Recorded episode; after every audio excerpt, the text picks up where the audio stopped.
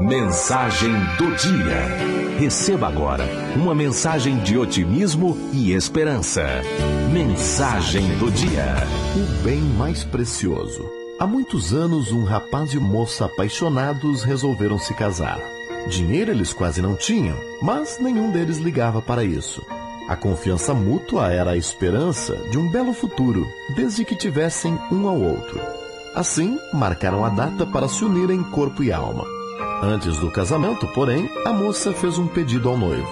Não posso nem imaginar que um dia possamos nos separar, mas pode ser que com o tempo um se canse do outro, ou que você se aborreça e me mande de volta para meus pais. Quero que você me prometa que, se algum dia isso acontecer, me deixará levar o bem mais precioso que eu tiver então.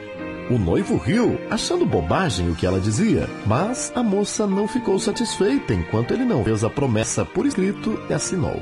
Casaram-se. Decididos a melhorar de vida, ambos trabalharam muito e foram recompensados. Cada novo sucesso os fazia mais determinados a sair da pobreza e trabalhavam ainda mais.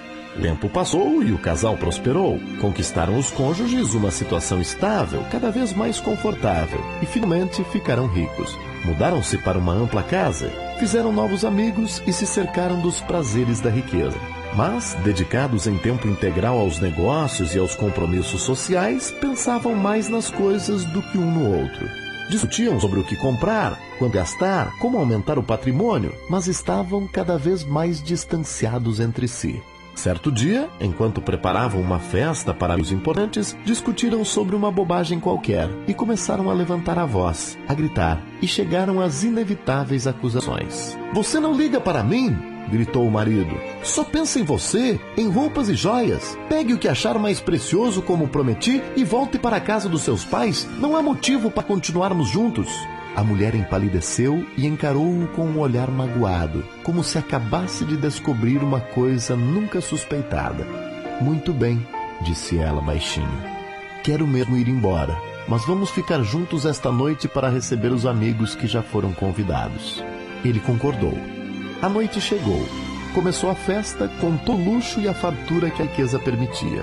Alta madrugada, o marido adormeceu, exausto. Ela então fez com que o levassem com cuidado para casa os pais dela e o pusessem na cama. Quando ele acordou, na manhã seguinte, não entendeu o que tinha acontecido. Não sabia onde estava, e quando sentou-se na cama para olhar em volta, a mulher aproximou-se e disse-lhe com carinho: Querido marido, você prometeu que, se algum dia me mandasse embora, eu poderia levar comigo o bem mais precioso que tivesse no momento. Pois bem, você é e sempre será o meu bem mais precioso. Quero você mais do que tudo na vida, e nem a morte poderá nos separar. Envolveram-se num abraço de ternura e voltaram para casa, mais apaixonados do que nunca. O egoísmo muitas vezes nos turva a visão e nos faz ver as coisas de forma distorcida. Faz-nos esquecer os verdadeiros valores da vida e buscar coisas que têm valor relativo e passageiro Importante que, no dia a dia, façamos uma análise e coloquemos na balança os nossos bens mais preciosos e passemos a dar-lhes o devido valor.